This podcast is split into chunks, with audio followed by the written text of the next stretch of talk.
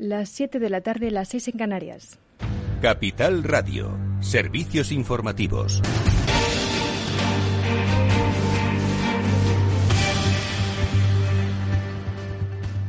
Muy buenas tardes. Corresponde a este medio rectificar respecto a la noticia sobre una agresión homófoba a un joven de 20 años a manos de ocho encapuchados en un portal eh, madrileño en el barrio de Malasaña. Pues bien, el denunciante acaba de confesar que las lesiones fueron consentidas, por lo que no puede hablarse de agresión homófoba. Las investigaciones policiales continúan así el procedimiento judicial abierto. Y la falsedad del testimonio del joven denunciante no obsta para constatar que los ataques homófobos son no casos aislados, como recogen las estadísticas de criminalidad del Ministerio del Interior. El asesinato de Samuel Luis en A Coruña, el ataque a un joven en las fiestas locales de Talavera de la Reina en Toledo y la agresión homófoba y racista a otro joven marroquí en Melilla no son casos aislados. Los incidentes homofóbicos han aumentado un 22,6% desde el año 2016. Además, el 90% de las víctimas se reconoce incapaz de acudir a las autoridades para interponer una denuncia. El ministro del Interior, Fernando Grande Marlasca, ha querido aclarar en 24 horas cuál es el perfil mayoritario del agresor. Si uno tiene conocimiento concreto y real de los delitos de odio, si uno, todos los informes de evaluación que realizamos, dentro de lo que el Ministerio del Interior y dentro de la Comisión de Seguimiento y dentro de la Oficina Nacional de Lucha contra los Delitos de Odio observamos que el perfil del agresor, del victimario, en modo alguno se corresponde con, con esa indicación de que sea inmigrante ni sea irregular. El, el agresor eh, mayoritariamente en un porcentaje muy elevado es eh, nacional español y varón. El concejal del partido de extrema derecha en el Ayuntamiento de Madrid, Javier Ortega Smith, ha vertido hoy duras declaraciones y su partido advierte de que llevará a los tribunales a quien vincule a Vox con la violencia. Ayer, en la hora de la 1, Ortega Smith decía esto. La violencia tiene una causa directa en estos momentos en España con, eh, la entrada masiva de eh, inmigración ilegal y lo hemos visto en las zonas donde esa inmigración ilegal es mayor, donde se está produciendo violencia precisamente por eh, provenientes, personas provenientes del Magreb contra mujeres a las que no respetan en sus culturas, a las que obligan a ir cinco o diez pasos por detrás. Y esto, nosotros denunciamos esa violencia, denunciamos la violencia intrafamiliar. Y respecto al salario mínimo interprofesional, la COE se ha reunido de manera extraordinaria para fijar un posicionamiento común con los empresarios contra la subida del salario mínimo interprofesional. Se prevé que la subida se anuncie en septiembre y sea retroactiva desde principios de mes. En Onda Cero, la vicepresidenta primera y ministra de Asuntos Económicos ha vuelto a descartar el salario mínimo por territorios que propuso Antonio Garamendi aquí en Capital Radio. Bueno, yo no especularía sobre las razones por las que otra persona u otra institución hace una, declaración pública. Yo solo digo que, espero que sí podamos llegar a un acuerdo. Lo que sí eh, aprovecho para señalar es que yo desde el principio he dicho que había que ser muy prudente con este tema, eh, que, eh, quería que cuanto antes pudiésemos retomar esa, senda, esa tendencia al, alza del salario mínimo interprofesional, porque es un elemento importante de redistribución y de apoyo y de reducción de la desigualdad en nuestro país, que es uno de los problemas que todo el mundo sabe hemos ido arrastrando y se ha ido deteriorando en la última década. El Ministerio de Trabajo que dirige Yolanda Díaz apura los plazos para incluir a la patronal en el alza del salario base a fin de evitar que tener eh, negociar únicamente con los sindicatos. El el ministro de Seguridad Social, José Luis Escribá, ha defendido la subida inminente del salario mínimo interprofesional y ha pedido sensibilidad y empatía a los empresarios. Se va a producir porque el gobierno, el gobierno tiene un compromiso de legislatura, como sabe, llegar a un, a un número a final de legislatura que es un número además avalado a nivel internacional, que es el 60% del salario medio. Eso se puede ir haciendo. Y el gobierno lo que, lo que ha dicho siempre es que eso lo hará cuando se den las condiciones en el mercado de trabajo. Estamos creando empleo en, en, todo el verano muchísimo. Y es todo. Eh, más información en capitalradio.es. Les dejamos en After Work con Eduardo Castillo.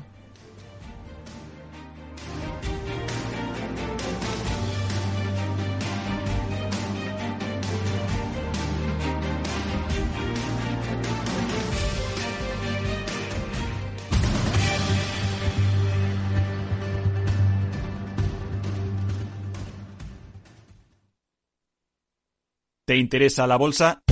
Compra y vende acciones o ETFs con 0 euros de comisión hasta 100.000 euros al mes con XTB. Vente al broker mejor valorado por sus más de 300.000 clientes según Investment Trends y al mejor broker para operar según Rankia. xtb.es.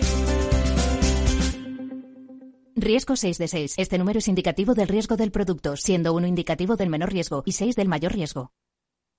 Nunca tuvimos tantas ganas de dejarlo atrás.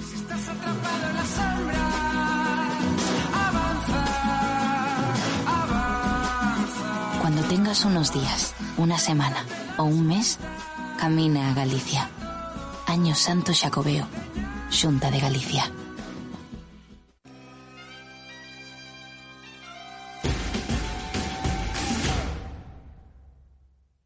Esto te estás perdiendo si no escuchas a Luis Vicente Muñoz en Capital, La Bolsa y la Vida. Juan Ignacio Crespo, experto financiero. Los bancos centrales pueden crear dinero de la nada, pero no pueden crear microchips de la nada. No te confundas. Capital, La Bolsa y la Vida con Luis Vicente Muñoz, el original.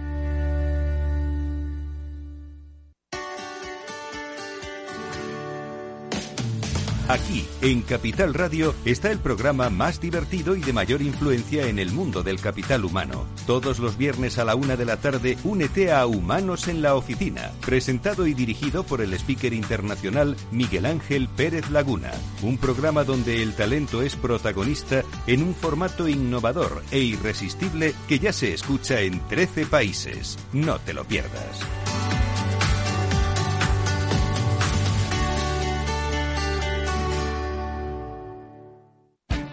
Esto te estás perdiendo si no escuchas a Rocío Arbiza en Mercado Abierto.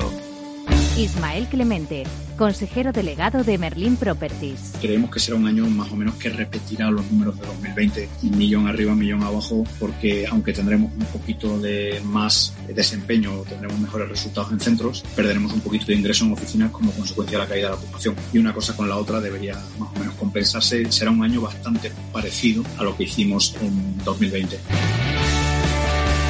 Mercado Abierto con Rocío Arbiza.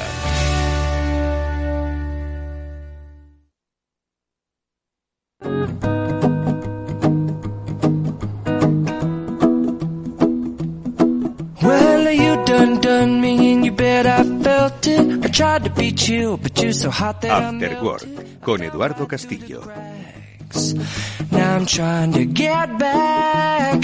Before the cool done run out, I'll be giving Buenas tardes y bienvenidos a este programa After Work que ya comienza con todos vosotros y que hoy va a tener un tinte tecnológico. Siempre nos gusta. Bueno, en realidad vivimos en una era digital que no tiene ese tinte tecnológico, pero hoy vamos a profundizar un poco en aquellas cosas tecnológicas que nos rodean y que cambian nuestra vida. Para bien, algunos dicen que para mal.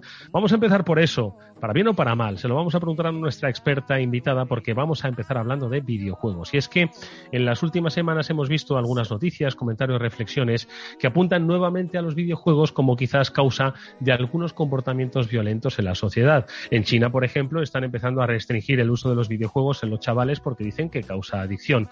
En realidad siempre los videojuegos han estado en el punto de mira, pero ¿realmente tienen esa fama? Vamos a comentarlo con Gisela Vaquero, que es eh, fundadora de Women in Games y es una destacada profesora de diseño y programación de videojuegos en la Universidad Oberta de Cataluña, a la que yo entiendo que me va a decir que son exageraciones. Gisela, buenas tardes, ¿cómo estás? Hola, buenas tardes y muchas gracias por ah, invitarme. Ah, sí, efectivamente, ah, son exageraciones. De hecho, ah, siempre se ha dicho que los videojuegos siempre han fomentado pues la violencia, ¿no? Y eso ocurre pues por dos motivos. El primero es el miedo, ¿no? A lo desconocido, ¿no? Porque también se decía, por otro lado, en que los el, juegos de rol también ah, generaban violencia, ¿no? Es, y Mm. esto es completamente falso, ¿no? Y por otro lado también ah, el motivo que se busca dentro de los videojuegos diciendo que ah, genera la violencia es echar la culpa, echar la culpa a, a donde realmente no se encuentra.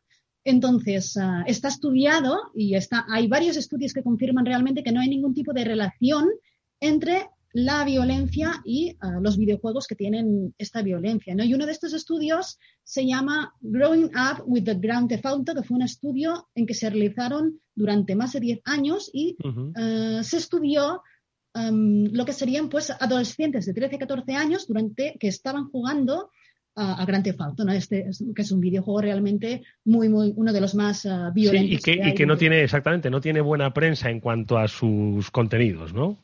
Exacto, exactamente. Entonces, eso demostró uh, que no existía ningún tipo de relación entre uh, los videojuegos, la violencia dentro de los videojuegos y la violencia en nuestra sociedad.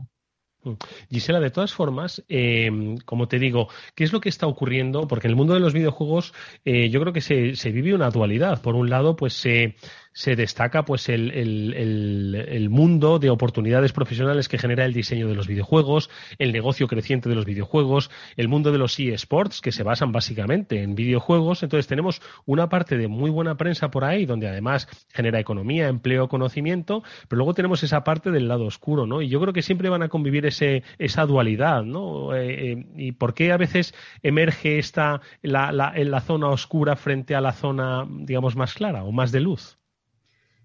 Bueno, como, como tú has dicho, siempre hay una parte de, de luz y una parte de, de, oscuridad. Como se dice siempre, la parte oscura siempre, siempre atrae más, ¿no? Y, y bueno, eso es, eso es lo más normal. Eso ocurre siempre en todos, en todos los campos de, de entretenimiento, ¿no?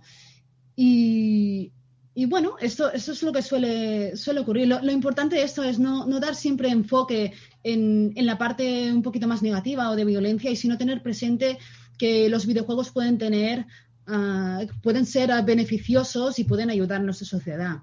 Hmm. Así como, por ejemplo, pues, uh, pues que sean juegos pues, que mejoran, ¿no? Mejoran pues a, a trabajar en equipo, en, en, la colaboración, ¿no? Porque hay juegos no, no, son competitivos, sino son colaborativos, ¿no? Y, y en, en, la mejora pues de, de, las habilidades que tenemos y tiene muchos otros beneficios. De hecho, Gisela, tú eh, no solo has fundado Women in Games, sino que de alguna forma reivindicas y evangelizas con respecto al papel del videojuego en el desarrollo de las eh, eh, profesiones técnicas en eh, las mujeres y también la mejora de esas capacidades que bien apuntabas, ¿no? Pues a través del uso de videojuegos, pues para luego otros desempeños profesionales, ¿no?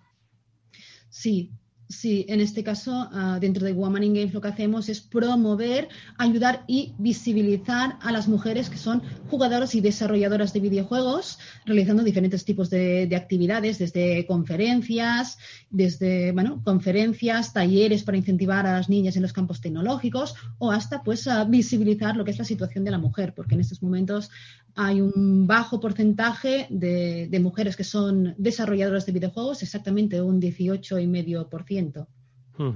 Y con respecto al, al, tema que ahora mismo se está comentando en China, que quieren hacer pues una limitación al uso diario que están teniendo pues los chavales, los adolescentes en el país con respecto a los videojuegos, principalmente en línea. Eh, yo no sé si manejas datos un poco sobre el consumo. Eh, bueno, en realidad los datos que vengan de China por un lado son masivos y por otro lado pueden ser hasta dudosos, ¿no? Pero, ¿qué te parece este tipo de medidas? ¿Crees que en, los países occidentales, en Europa, vamos a empezar a ver un debate sobre el uso de los videojuegos por tiempo? Ya no tanto por los efectos que puedan tener, que comentábamos al principio de la entrevista, sino por la dedicación al mismo videojuego. ¿Se debe ver mal? Bueno, tú entiendo que dices que no, pues es que te dedicas a ello, claro. Tú cuanto más tiempo pasas en los videojuegos, más aumentas tu capacidad profesional, ¿no? Pero, ¿crees que ese debate puede llegar a Europa y se puede malinterpretar? completar yo creo que hay, una, hay mucha diferencia entre China y Europa. Recordemos sobre todo que China es uno de los países donde se consume más videojuegos. De hecho, desde 2019 hay 600, 640 millones de personas que son consumidoras de videojuegos y es la cuarta potencia mundial donde se consume mucho más videojuegos. ¿Esto qué significa? Significa pues que hay más gente jugando y hay, uh, bueno, que se, que se desborda más, ¿no? Que hay menos control sobre ello yo soy más uh, del lado de educar a la gente, ¿no? Y la, la responsabilización de los padres hacia estos adolescentes que más hacia las restricciones. Porque cuando se restringe, uh, cuando se restringe las cosas, pueden ocurrir dos cosas. Lo primero, la caída de la bolsa de todas las compañías que están ahí, uh, de, de, todas las compañías de videojuegos.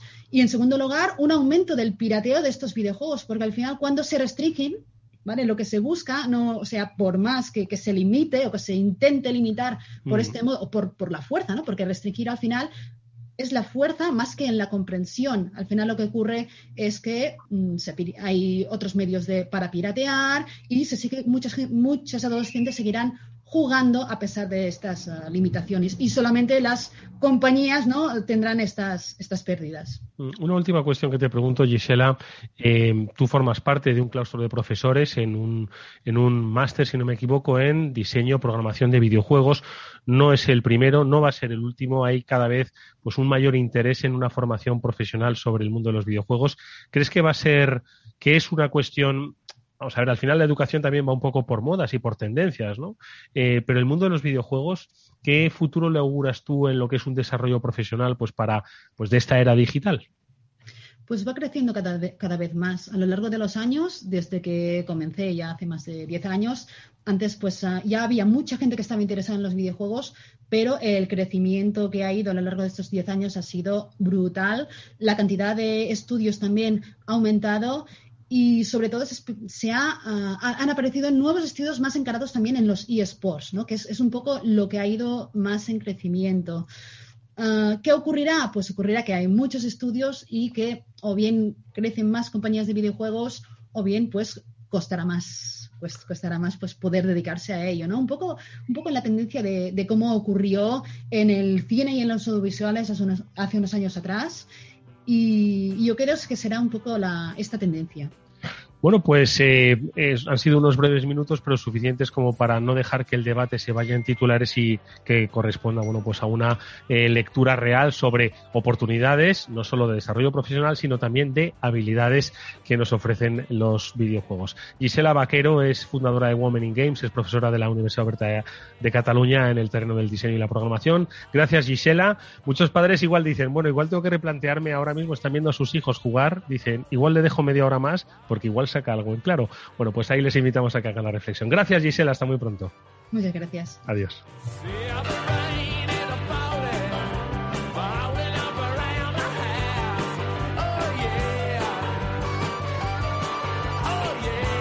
Bueno, pues nosotros seguimos con nuestro programa porque queremos tocar otro tema. Las cosas, bueno, pues obviamente están cambiando. La presencialidad parece que vuelve a ocupar nuestras vidas. Podemos ya volver a los sitios y es en los sitios donde, pues tradicionalmente, se vendían las cosas, ¿no? Efectivamente, eh, lo de comprar por internet se ha disparado, pero bueno, nos gusta como siempre seguir yendo a los sitios y dejarnos seducir y atraer por los productos que nos ofrecen. De eso es de lo que vamos a hablar con nuestro siguiente invitado, con Salvador Arzuaga, que es CEO de Caer, que es una compañía especializada en ayudar a otras compañías pues a optimizar y a mejorar eh, el ratio de ventas en los puntos de venta. Eh, no solo en el propio punto, sino también hacer que vayan al punto de venta. Salvador, ¿qué tal? Muy buenas tardes. Buenas tardes. Oye, eh, Salvador, entiendo que la cosa ya ha cambiado. Hace un año y medio estaban todos los locales cerrados y atraer al punto de venta era algo prácticamente imposible. Muchos de ellos incluso descubrieron ya aquello de vender por internet y dijeron, oye, pues ¿para qué vamos a traer al, al, cliente a nuestra tienda si ya podemos nosotros ir hasta su casa? Sin embargo, bueno, los tiempos cambian, los tiempos vuelven y la presencialidad se hace activa.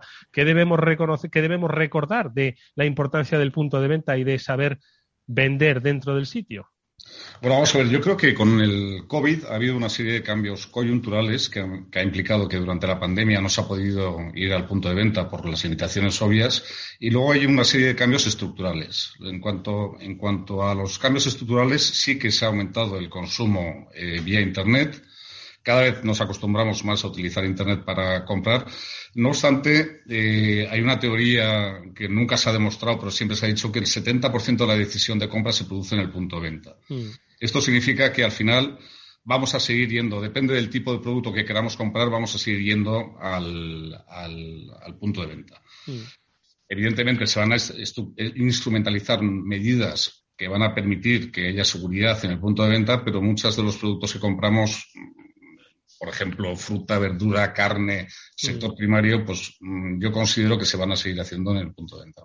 Oye, Salvador, y vosotros desde CAER eh, lo que hacéis es ayudar a que ese 70% ¿no? en los que tomamos la decisión o los que toman la decisión del punto de venta sea eh, todavía más eficaz si cabe, ¿no? Pues con la ubicación, con el propio marketing eh, que nos dirige el producto del punto de venta, ¿no?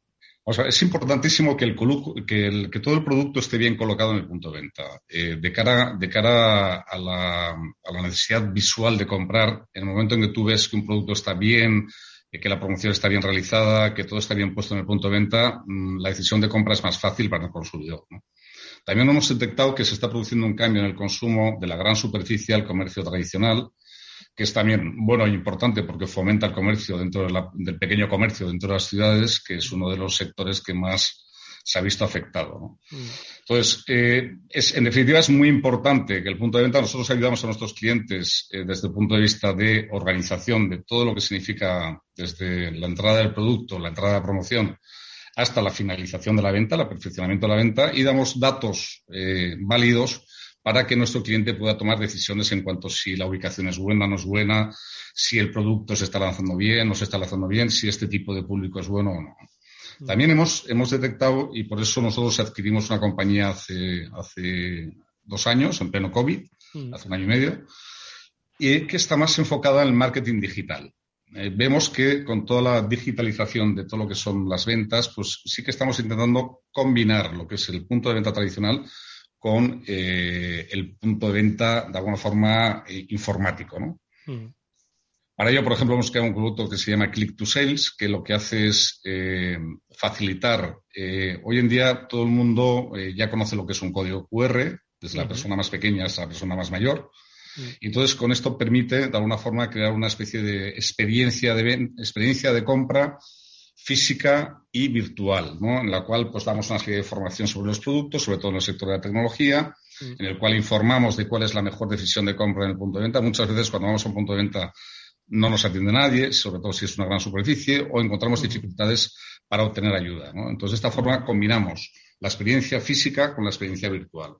Sí, te entiendo. Eh, de hecho, eh, ahora en la siguiente sección, el transformador que hacemos con los especialistas de Salesforce, siempre estamos hablando de que ya los canales se han fusionado. Es decir, ya no se puede hablar de canales diferenciados entre lo offline y lo online. Al final son flujos continuados. Y efectivamente, ¿por qué no beneficiarnos de herramientas digitales en el punto físico de venta? Y además has apuntado una cosa, Salvador, importantísima. ¿Cuántas veces hemos ido a un sitio y hemos tenido la necesidad de preguntar algo a alguien o de obtener información sobre los productos? Pero no hemos encontrado a nadie.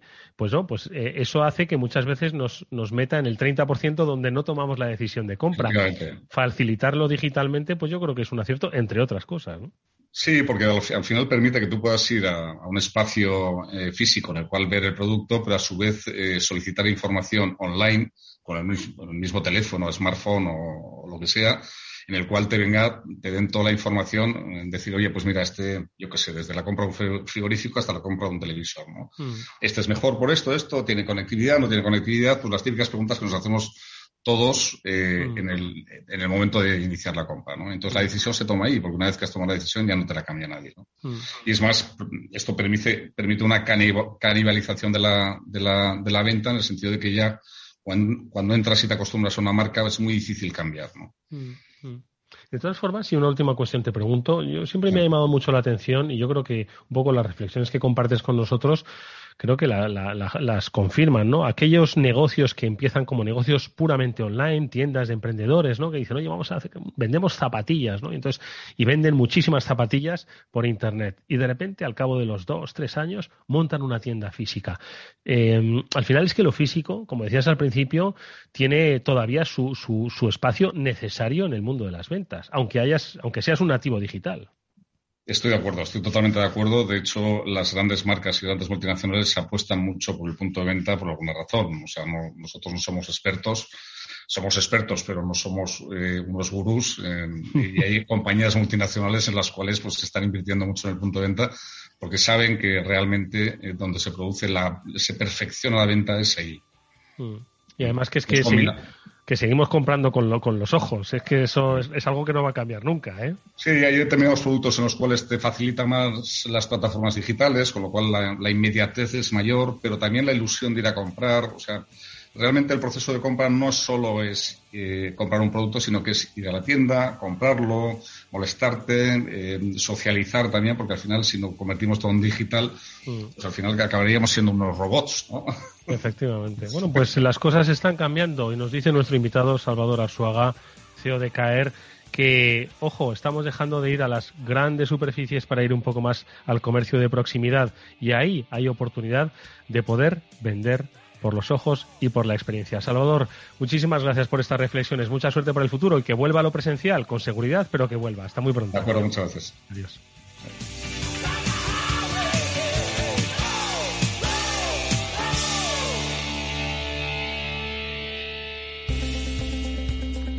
¿Te interesa la bolsa? Pues entonces no te puedes perder la mejor tarifa para comprar y vender. Invierte en acciones y ETFs de todo el mundo sin comisiones. Cero euros, ninguna comisión. ¿Qué significa esto? Pues cero euros de comisión significa que mientras tu nominal mensual no exceda de los 100.000 euros, invertir en acciones al contado y ETFs en XTB no conlleva comisión de compraventa. Entra ahora en xtb.es y comprueba lo que te estamos contando. Riesgo 6 de 6, este número es indicativo del riesgo del producto, siendo uno indicativo del menor riesgo y 6 del mayor riesgo.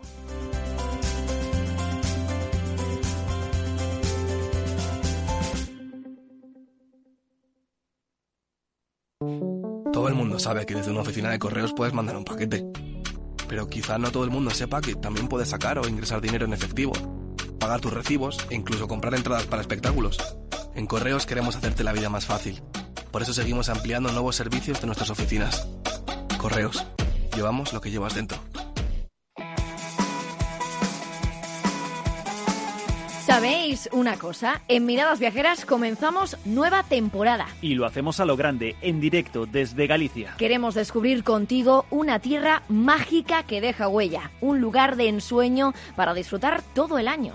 El sábado 11 de septiembre de 10 a 1 de la tarde comienza un nuevo camino en Santiago de Compostela contigo y con Fernando Balmaseda. No te lo pierdas, va a ser una temporada apasionante. Miradas viajeras con Fernando Balmaseda todos los sábados de 10 a 1 de la tarde. Engánchate a nuestra onda. A continuación, El Transformador, de la mano de Salesforce.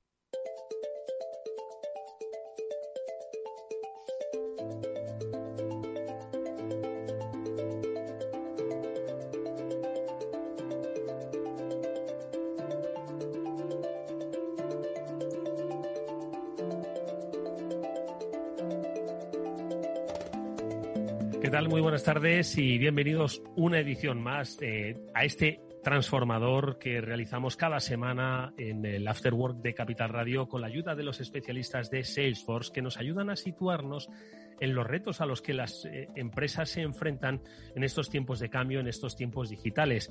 Eh, hablamos en ocasiones eh, de experiencias propias en primera persona de empresas de diversos sectores, tamaños, procedencias y objetivos, pero también de conceptos que son comunes a todas las empresas que tienen relaciones comerciales con clientes o con otras empresas que son al fin y al cabo sus clientes. Y hoy nos queremos centrar en este aspecto, en el servicio que unas empresas dan a otra, no solo vendiéndole su producto, sino acompañándole en la historia de ese producto y de esa relación comercial. Por eso hoy hemos invitado a una eh, especialista del área de service de Salesforce, que es Laura Barquero, que con ella estoy seguro que vamos a conocer muchos detalles sobre cómo está evolucionando precisamente ese servicio al cliente, entendido en su más amplia concepción. Saludamos a Laura Barquero. Laura, ¿qué tal? Muy buenas tardes. Hola, buenas tardes. Es un placer tenerte aquí y es un placer por supuesto, volver a saludar a Fabián Gradolf. Eh, es el director de comunicación de Salesforce y es uno de los grandes referentes en eh, la reflexión y el pensamiento digital. Y como siempre, Fabián, buenas tardes. Hola, muy buenas tardes es interesantísimo con él y con la ayuda de Laura, bueno, pues eh, analizar, pues un poco, Fabián, lo que yo venía a decir, que no sé si me he explicado muy bien, porque claro, en este transformador hemos hablado muchas veces de experiencia de cliente. El servicio al cliente es algo propio, ¿no? De cualquier compañía que se precie, que quiera conservar a sus clientes, pero hoy yo creo que vamos a dar un salto más en el concepto y en el propio desarrollo de la evolución del servicio al cliente, ¿no? Sí, pues yo, creo que sí, que con la ayuda de Laura vamos a avanzar mucho en, el en el concepto del servicio al cliente que ya va mucho más allá de lo que todos conocemos, que es la simple resolución de incidencias. Seguro que Laura nos lo va a explicar muy bien. Laura, pues vamos a empezar por eso. Explícanoslo, porque eh, el servicio al cliente entendido, que quizás ese es el problema, que todavía muchas empresas lo entienden como la solucionar incidencias, es algo que forma parte del pasado, ¿no? Pues sí, cuando hablamos ahora mismo de servicio al cliente, bueno, algo que decimos y que suena muy grande es que el servicio hoy en día está en todas partes. Y os iba a pedir eh, si me dejáis explicar un poco la historia de lo que es el mundo del servicio al cliente para poner en contexto a todo el mundo. Pues perfecto. Pensé que nos ibas a, dice, os voy a pedir que me digáis, digo, no, no, si la que eres, la que sabe del servicio al cliente eres tú. Cuéntanos, ponnos en contexto. Pues mira, es un poco contar un cuento, ¿no? Pero el servicio al cliente aparece, aunque, aunque hoy en día parece que es algo que, que tiene que estar en todas las empresas, apareció a mediados del siglo pasado en torno al 1950 aparecen los primeros estándares en el mundo del servicio. Y, apareció además en retailers que seguramente lo que buscaban es que la gente que iba a quejarse por problemas que tenía con productos que había comprado se mezclaba con la gente que iba a comprar. Entonces, de alguna manera generaron sitios específicos donde mandaban a esta gente eh, a reclamar y que así los compradores no se vieran afectados. Mm. En los años 60 ya aparecen los contact centers y esto hace que el servicio al cliente esté todavía más oculto, ¿no? Porque ya lo sacan de los, de los centros de asistencia o de las tiendas y lo llevan eh, a sitios remotos eh, donde agentes telefónicos atendían a las personas cuando tenían un problema, necesitaban información, etcétera. Y a partir de ahí, el mundo del servicio al cliente ha sido un área que siempre ha estado muy pegada a la evolución tecnológica. Eh, aparecieron después los canales digitales, apareció Internet y eso ha revolucionado el mundo del servicio al cliente brutalmente. Porque al final lo que ha pasado, lo que estamos viviendo ahora mismo es, con Internet el consumidor, el cliente, eh, gana el poder. Aparecen las redes sociales y ya las empresas no pueden esconder las quejas en ningún sitio. Eh, Twitter o Facebook se hacen voz de lo que sucede. Y luego, además, lo que sucede también es que los consumidores empezamos a comprar en canales digitales, en la web, en la app, y ahí el compañero perfecto de esa compra digital es un asistente remoto, una persona que nos puede ayudar a distancia, con lo que los contact centers se han convertido en otra cosa. Y ya no solo asisten reclamaciones, sino que también están vendiendo o están asistiendo a consumidores que necesitan asesoramiento. O sea, lo que vemos es que al final eh, está todo mezclado otra vez y el servicio al cliente no deja de ser como un embajador de la marca de las empresas, es también un generador de ventas. Eh, por eso decimos que está en todas partes. Mm. Eh, en ese sentido, nos has hecho una descripción, creo que muy interesante, ¿no? Eh, el servicio al cliente era algo que se ocultaba, era como la parte mala, ¿no? De, la relación que tenía una empresa, pues, con sus clientes, ¿no? Ha ido evolucionando, han ido entendiendo que forma parte de, de una relación natural, ha ido evolucionando la, eh, digamos, la esencia en la relación al cliente, pero tú, Laura, apuestas por ir todavía un paso más allá. Es cierto que hay herramientas digitales que han agilizado, acelerado, acercado esa relación con el cliente, pero ahora las empresas tienen un poco la misión, la obligación de pensar un poquito más allá, qué pueden hacer gracias a la tecnología, obviamente, de más en su relación con el cliente. Es decir, tú has apuntado, por ejemplo, eh, incluirlo en el canal de venta y dice, ah, ojo, que en el canal, en el servicio al cliente no se vendía antes no, se le había ocurrido a nadie vender algo. Es decir, tú quieres que se vaya un poco más allá. ¿no? De hecho, es que se está yendo y además con la pandemia todo esto se ha acelerado de manera brutal porque hubo muchas empresas que tuvieron que cerrar sus establecimientos físicos.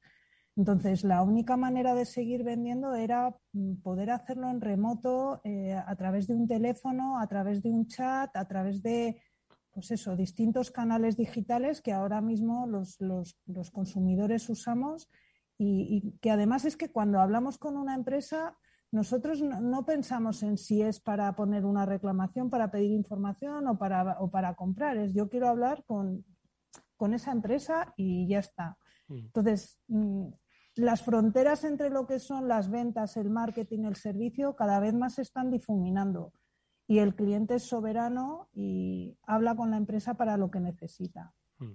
Javi, volvemos otra vez a los compartimentos estancos que no se hablaban entre sí en las diferentes compañías. Sí, e-, efectivamente, ¿no? Y, volviendo a una cosa que ha mencionado Laura y que has mencionado tú, ¿no? Que era algo que, que se ocultaba, Hoy en día, si el emperador va desnudo, eh, alguien en las redes sociales lo va a comentar, eh, como, en, el famoso cuento, ¿no? Lo va, lo va a vociferar a los cuatro vientos. Y hoy en día, que un emperador vaya desnudo es una empresa en la que ventas no se, comunica con marketing, no se comunica con servicio y produce esas disfunciones en, las relaciones con los clientes. Yo creo que realmente esa comunicación entre todos los departamentos y que la empresa hable con una única voz hacia los clientes es, fundamental, ¿no? Mm. Laura, en este sentido hay un concepto que es el de field service, que yo no sé si responde un poco a esta tendencia a la que estás hablando. Bueno, tendencia a realidades. Bueno, al final es que cuando hablamos de servicio, de lo que estamos hablando es de interacciones entre clientes y compañías. Y esas interacciones van mucho más allá de los canales que hablamos, los canales típicos que conocemos de el teléfono, el chat. Eh, hay veces que una empresa manda a tu casa a un operario a hacer determinada tarea, a instalarte una DSL. Esa persona también es, es es un embajador de esa marca y de esa empresa y no deja de ser una interacción entre esa empresa y el cliente.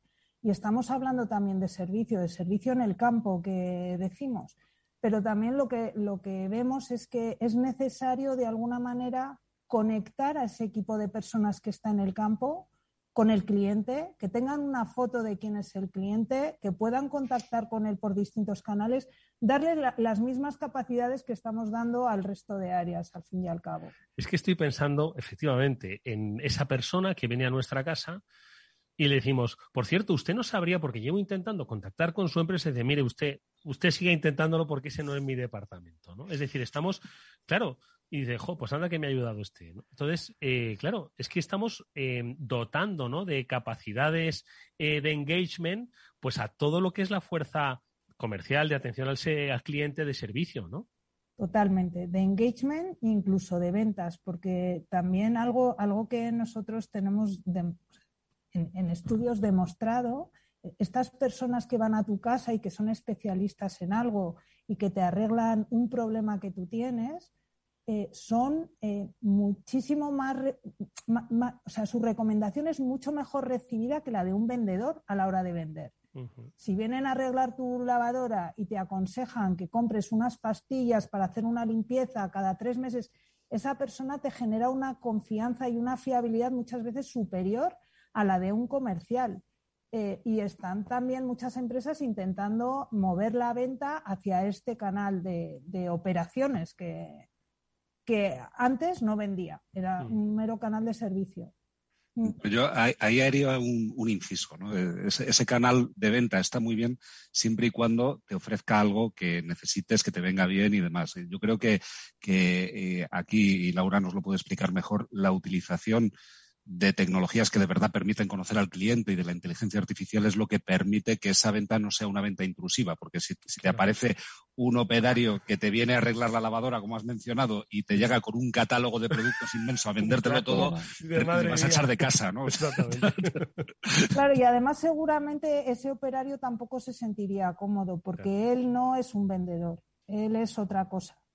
Eh, de ahí lo interesante de extender las capacidades del CRM y de extender ese conocimiento del cliente también al operario y de recoger toda esa información que el operario captura en la visita a tu casa para que la pueda accionar la empresa luego en campañas de marketing, en una comunicación con el cliente. O sea, es al final conectar todos, todos los hilos que ahora mismo hay en las compañías. Mm. Todo esto se hace con, mente innovadora, pero también con herramientas innovadoras. En ese sentido, Laura, ¿cuáles son esas herramientas o esas vías eh, que están ahora mismo, bueno, pues en el camino de la innovación que nos dirigen hacia un nuevo concepto de relación con el cliente? ¿Cuál dirías que son? ¿O cuál dirías que debemos prestar atención especial? Bueno, pues al final eh, todo, todo lo que sean plataformas que, que muestran quién es el cliente y conectan estas distintas áreas son las que nos van a ayudar a, poder eh, resolver esta, esta, visión 360 del cliente. Pero luego también hay otro añadido detrás de, las herramientas de las que estamos hablando, que es tenemos que ayudar a esos empleados de alguna manera a hacer cosas que hasta ahora no hacían. Entonces, desde el poder guiarle en una conversación, poder darle información que necesita para resolver un problema, eh, cosas que, estamos incluyendo en, las últimas innovaciones tecnológicas eh, son, por ejemplo, estamos ahora somos capaces de activar el canal voz de una manera, yo diría, disruptiva y, súper interesante para las empresas. En una conversación telefónica somos capaces de transcribir en tiempo real lo que Eduardo, tú y yo estamos hablando, lo vamos escribiendo en la pantalla de manera que la compañía tiene traza de todo lo que, lo que hemos dicho en esa conversación y además con inteligencia artificial podemos ayudar al empleado a ofrecerle al cliente en esa misma llamada cosas que puedan ser interesantes para él. Lo que decía antes Fabián de ser relevante, ¿no? Sin perder esa relevancia, sin perder la personalización, ayudar a una persona que no está acostumbrada a vender a poder hacerlo. Eh, o a una persona que se acaba de incorporar a un puesto de trabajo, también hacerle fácil esa incorporación. Muchas veces es muy difícil gestionar a un cliente que entra en remoto, te cuenta algo y no sabes qué decir. Pues ahí la tecnología tiene mucho que hacer y mucho que, mucho que decir todavía. Esto, esto que comentas, Laura, de, la voz, a mí me parece que efectivamente es una de las innovaciones más disruptoras eh, eh, recientes, ¿no? Porque evidentemente la voz es el, el, canal de comunicación natural de cualquier persona con cualquier otra persona, ¿no? Y lo primero que se, nos ocurría antes de los chatbots era llamar por teléfono al servicio, al departamento de servicio de cualquier empresa, pero sí que había una experiencia que era un poco frustrante, ¿no? Que es que muchas veces tenías que volver a contar la misma historia una y otra vez, porque aunque te podían grabar esa conversación, no quedaba transcrita y el siguiente operario con el que hablabas pues realmente no tenía acceso al contenido de esa conversación. Ahora sí que lo tiene, ¿no? Y entonces realmente la posibilidad de que, de que te conozcan mejor y de que eh, o resuelvan la incidencia o te ofrezcan ese servicio adicional eh, un poquito específico para ti, es muchísimo mayor. Yo creo que las, empresas están acogiendo esto realmente con, bastante ilusión y con bastante entusiasmo. Y de hecho, Fabián, algo también interesante es que aunque llevamos hablando mucho tiempo de canales digitales y es verdad que cada vez los usamos más, la voz o el canal telefónico sigue siendo el canal preferido en muchas situaciones o sea, cuando tienes un problema de verdad, los clientes 8 de cada 10 dicen que quieren usar el teléfono porque quieren hablar con alguien de manera rápida. Cuando necesitas asesoramiento, normalmente lo que quieres es que haya una persona al otro lado que te diga qué es lo mejor para ti. Entonces, sigue siendo un canal fundamental que lejos de desaparecer, como auguraban algunos, vemos que resurge. Hmm. Sí, de hecho luego hablaremos de la humanización necesaria ¿no? en estos procesos. ¿no? Mira que se ha investigado ¿no? sobre voces artificiales que a veces hasta resultaría difícil eh, identificar si es un humano o una máquina. Lo que sí que está claro es que la empatía y, la humanidad es algo que es de momento exclusivo nuestro. Pero siguiendo en el tema de la voz, sí que me gustaría, Laura, si nos puedes eh, contar o poner algún ejemplo pues de estos usos disruptivos ¿no? que mediante precisamente o con base en la voz le pueden resultar útiles a una compañía del, del sector que sea o del tipo que sea. dice, oye, pero a ver, se transcribe nuestra conversación. En caso práctico, ¿nos podrías contar alguno? Pues mira, por ejemplo, un agente de servicio cuya labor fundamental es pues atender incidencias, problemas, eh, pues ante una situación, un, caso que hemos explorado con algunas entidades financieras es un cliente que llama para bloquear su tarjeta porque se la han robado. Y en ese momento estamos analizando la conversación, el cliente está en modo pánico, mi tarjeta. Y el agente eh, es sugerido vía inteligencia artificial y del análisis de la conversación, se le sugiere al agente ofrecerle un seguro de protección de pagos. Ese tipo de cosas eh, es muy fácil activarlas con este tipo de tecnología y ayudan mucho a gente que no está entrenada en la venta de productos a poder hacerlo de una manera muy sencilla. ¿Qué te parece, Fabián? Pues a, mí me parece fantástico porque, como he comentado al principio, cuando, y aquí me pongo en la piel de un usuario cualquiera, ¿no? de, un, ciudadano cualquiera, em, cuando un proceso de venta se te vuelve muy intrusivo, eh, lo que te produce es rechazo. Sin embargo, cuando, cuando ese proceso lo que hace es ofrecerte algo que es relevante para ti, eh, pues te sientes cómodo, independientemente de que luego decidas o no decidas eh, comprar ese, producto, pero tú te sientes cómodo en la relación con esa persona que te está hablando y que te está, eh, que está entendiendo cuál es tu problema, cuál es tu situación, cuáles son tus circunstancias y que te está realmente acompañando para resolver tu situación o para, o para mejorarte el servicio. Yo realmente me siento mucho más cómodo en ese entorno. ¿no? llevamos unos años en los que en el sector digital se está hablando mucho ¿no? de, casi el agotamiento que te produce la intrusión continua de las empresas en, en, tu vida por muchos canales, pues ha llegado el momento de humanizarlas y de establecerlas de una manera mucho más lógica. Mm. Eh, Laura, de todas formas, y volviendo a un tema eh, que apuntabas al principio, que era el de la pandemia, ¿no? Dice, oye, la pandemia nos metió a todos en casa, cerró muchas empresas cuya única vía de comunicación y venta era el canal del servicio al cliente, ¿no? Pero no quiero centrarme en esas experiencias, sino en los aprendizajes de la pandemia, ¿no? Que ha habido muchos precisamente en el servicio de atención al cliente. ¿Cuáles son los que has identificado como más importantes, luego se han convertido en disruptivos y mañana son, serán norma en, eh, este negocio? Pues mira, una de las cosas que hemos visto es que em, hay muchas compañías que no estaban preparadas para dar un servicio al cliente o para gestionar a sus clientes en un modelo remoto, en un modelo en el que desaparecen los establecimientos físicos y lo tengo que hacer todo a distancia. Em, además, también, eh, bueno, procesos donde había mucho papel, que había que mandar, que si un, bueno, un fax ya es como de otra época, aunque hay empresas que lo siguen usando. Pero bueno, tener que escanear un documento y la gente no tenía impresoras. O sea, ha habido muchas cosas que se han visto durante la pandemia porque los procesos e incluso la gestión de interacciones no estaba pensada con una óptica de primero tengo que ser capaz de gestionarlo en remoto y luego ya el físico es el fácil. Eh, entonces, yo creo que ese ha sido como un primer aprendizaje, ¿no? Cambiar la mentalidad a, oye, todo tiene que poder hacerse a distancia en un mundo como el que decimos mm. que vivimos ahora tan digital. Y luego también ha habido un tema de flexibilidad. O sea, yo creo que las empresas han aprendido, incluso las que se consideraban lentas en la toma de decisiones, han tomado decisiones de manera muy rápida. Nosotros hemos visto, por ejemplo, como muchos, muchos clientes han movido a todo su personal de sitios físicos a sus casas a trabajar en cuestión de días y antes era imposible pensar que un contact center, eh, que los agentes de un contact center iban a trabajar desde sus casas y lo han hecho. Y luego incluso el, movilizar a personas de un área a otra, lo que decíamos antes de los silos, ¿no?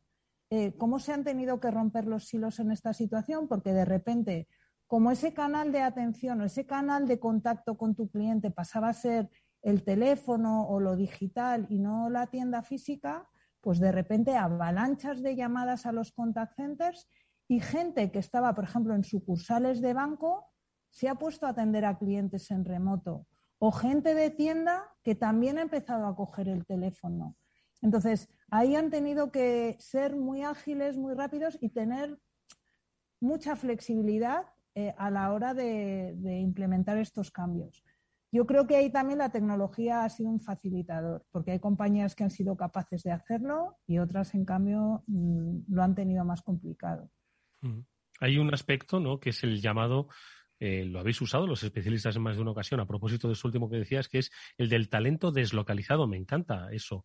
Ahora que muchas empresas están volviendo a la presencialidad con mayor, menor ganas, con mayor, menor entusiasmo, pero el talento deslocalizado es un concepto interesantísimo que lo ha traído, lo ha traído la pandemia. existía el teletrabajo, ojo, pero lo ha traído la pandemia y se va a quedar en muchas compañías. Deben aprovecharlo, ¿no? Sí, yo lo que veo es que hay muchas empresas que están viendo esto que ha sucedido en clave de oportunidad y ven el hecho de que la gente pueda trabajar en remoto y desde sus casas como una, una, gran oportunidad de capturar talento que antes no estaba a su disposición porque tenías que estar en la oficina metido y había gente que vivía lejos y no la podías capturar.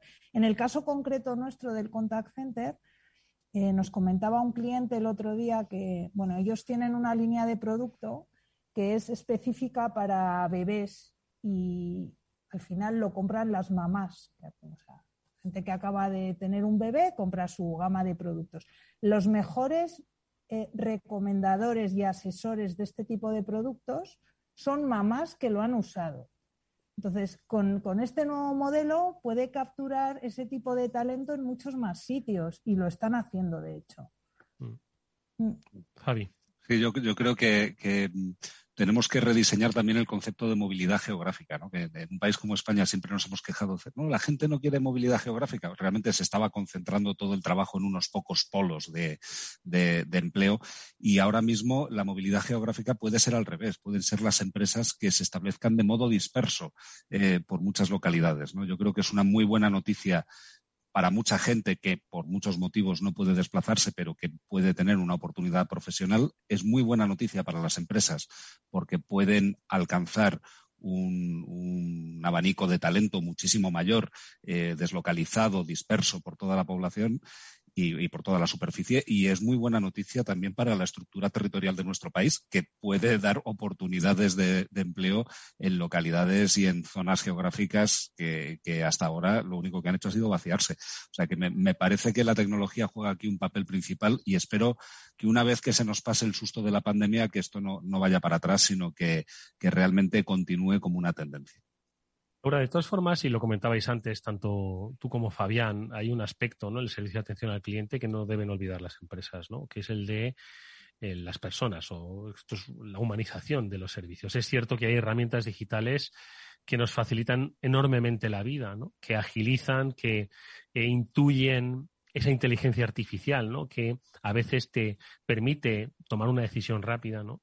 Pero siempre se insiste, ¿no? En este sentido, en que, ojo, no nos olvidemos del factor humano, ¿no? En las relaciones que tienen que tener las empresas con sus clientes, ¿no? Esto es fundamental, insisto, pese a que la tecnología es facilitadora de esa relación, que no, no se nos olvide el factor humano, ¿no? Totalmente. O sea, yo creo que la tecnología lo que hace es ayudar a, a escalar lo que ahora mismo pasa en el servicio de atención al cliente y es que los contactos de las personas con las empresas se han multiplicado por mucho y cada vez más porque aparecen nuevos canales, es más fácil contactar con ellas.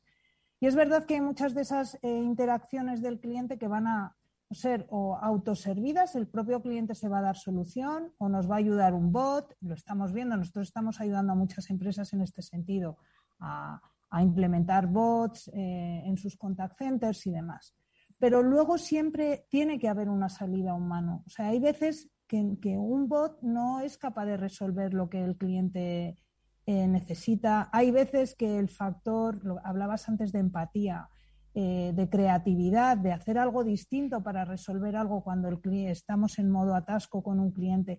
Todo esto la tecnología ni es ni creo que sea nunca capaz de cubrirlo. Y ahí necesitamos personas.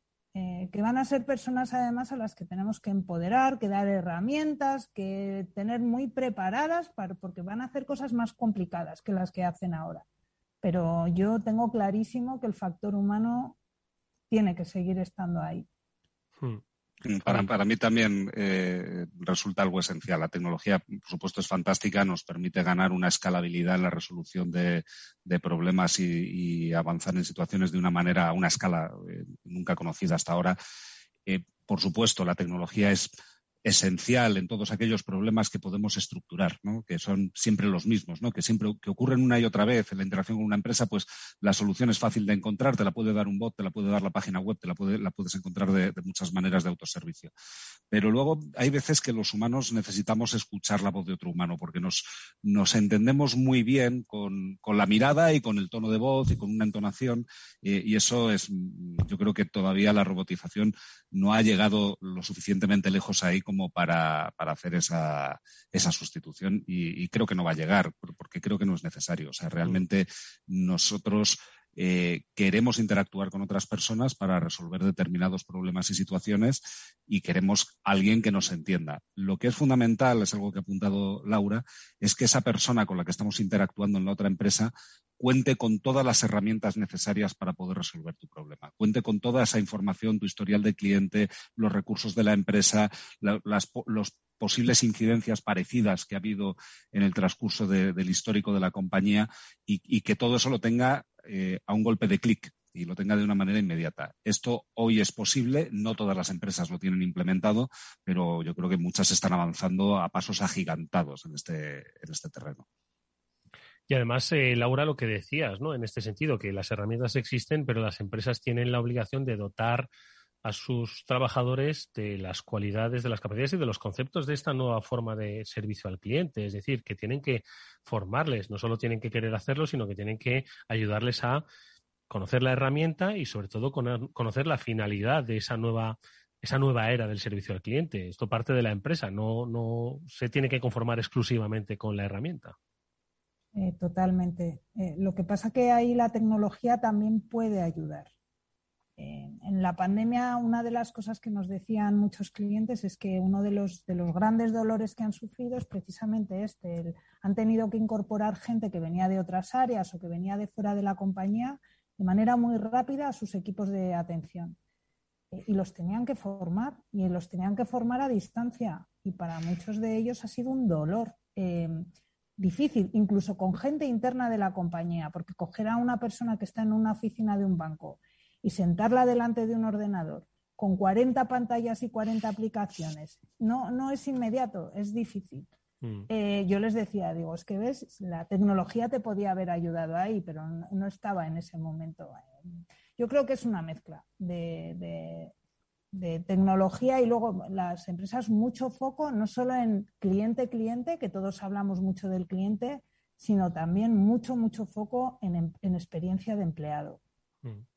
Oye, la verdad es que tú, Laura, tienes un campo de experimentación ilimitado, porque como eres especialista en el área de cliente, de servicio al cliente, de Salesforce, pero eres una cliente de muchos sitios, ¿no? Y entonces yo entiendo que en tu día a día seguro que andas probando eh, eh, por experiencia propia y también por curiosidad profesional. Tú como cliente, eh, ¿cuánto aprendes y cuánto exiges? Yo soy súper exigente y de hecho uso... Porque sabes que se puede hacer, porque sabes que se puede hacer. los trucos. Sí, de hecho hago muchas pruebas también para ver dónde fallan y ir ahí a plantear soluciones. de toda mi vida he sido como me ha encantado el tema de la experiencia del cliente y de poner al cliente en el centro y de hacer las cosas por el cliente. Em, no sé, la verdad es que sí, eh, lo utilizo muchísimo. Creo que todos. O sea, hablamos de servicio al cliente y todo el mundo sabe lo que es eso porque todos lo experimentamos. Lo único malo es que nos solemos acordar de las experiencias malas las buenas es como que las damos por hechas, ¿no? sí. Sí. es, difícil destacarlas. Hay veces que te sientes muy bien eh, y, que identificas una empresa o una experiencia y dices, ay, qué, bien me han tratado y tal, pero es difícil que realmente eso lo vayas comentando por ahí, ¿no? Cuando te tratan mal lo comentan muy rápido. Hombre, además lo tienes a un golpe de Twitter y dices, venga, me voy a quejar, pero rápido, rápido. De todas formas, desde aquí yo me atrevo, Laura, a hacer un llamamiento a determinados clientes que se expliquen un poco mejor si el servicio es bueno, quizás es el cliente el que tiene que explicarse un poco mejor, ¿vale? Que a veces no nos explicamos del todo muy bien. Pero bueno, hemos aprendido y mucho, especialmente las empresas, de cuál es ahora mismo la oportunidad que tienen, entendiendo la tecnología, entendiendo el concepto y sabiendo dónde quieren estar sobre cómo son los servicios de eh, atención al cliente o de relación con el cliente de las compañías. Nos lo ha explicado Laura Barquero, vicepresidenta del área de service de Salesforce, a la que te agradecemos enormemente que hayas estado con nosotros, haya sido tan didáctica. Mucha suerte. No seas muy exigente. Hasta muy pronto, Laura. Gracias. Y Fabián Gradolf, el director de comunicación de Salesforce. Como siempre, Fabi, ha sido un placer tenerte. Muchas gracias. El placer es mío. Muchas gracias. Amigos, nos despedimos hasta mañana que volveremos eh, con más After Work a las 19 horas aquí en la sintonía de Capital Radio. Néstor Betancor gestionó técnicamente el programa. Os habló Eduardo Castillo.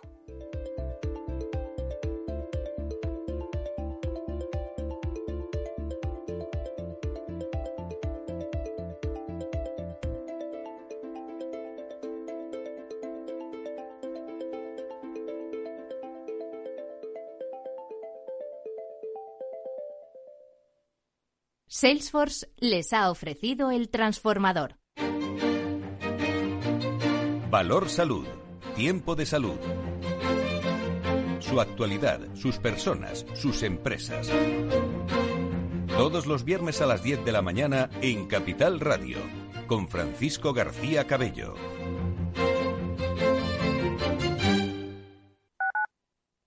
Tu radio en Madrid 105.7, Capital Radio. Memorízalo en tu coche.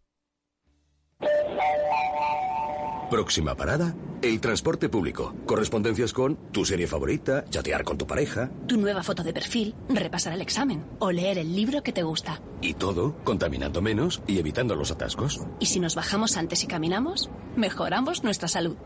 Vuelve al transporte público. Muévete en menos tiempo. Comunidad de Madrid. Gráficas Naciones. Más de 50 años de experiencia en el sector de las artes gráficas. Apostamos por la última tecnología tanto en impresión offset como en digital y gran formato. Realizamos todo tipo de impresión. Tarjetas de visita, folletos, libros, vinilos, decoración y montaje de stands. Más información en el 91 629 2145 o en gráficasnaciones.es. Capital Radio.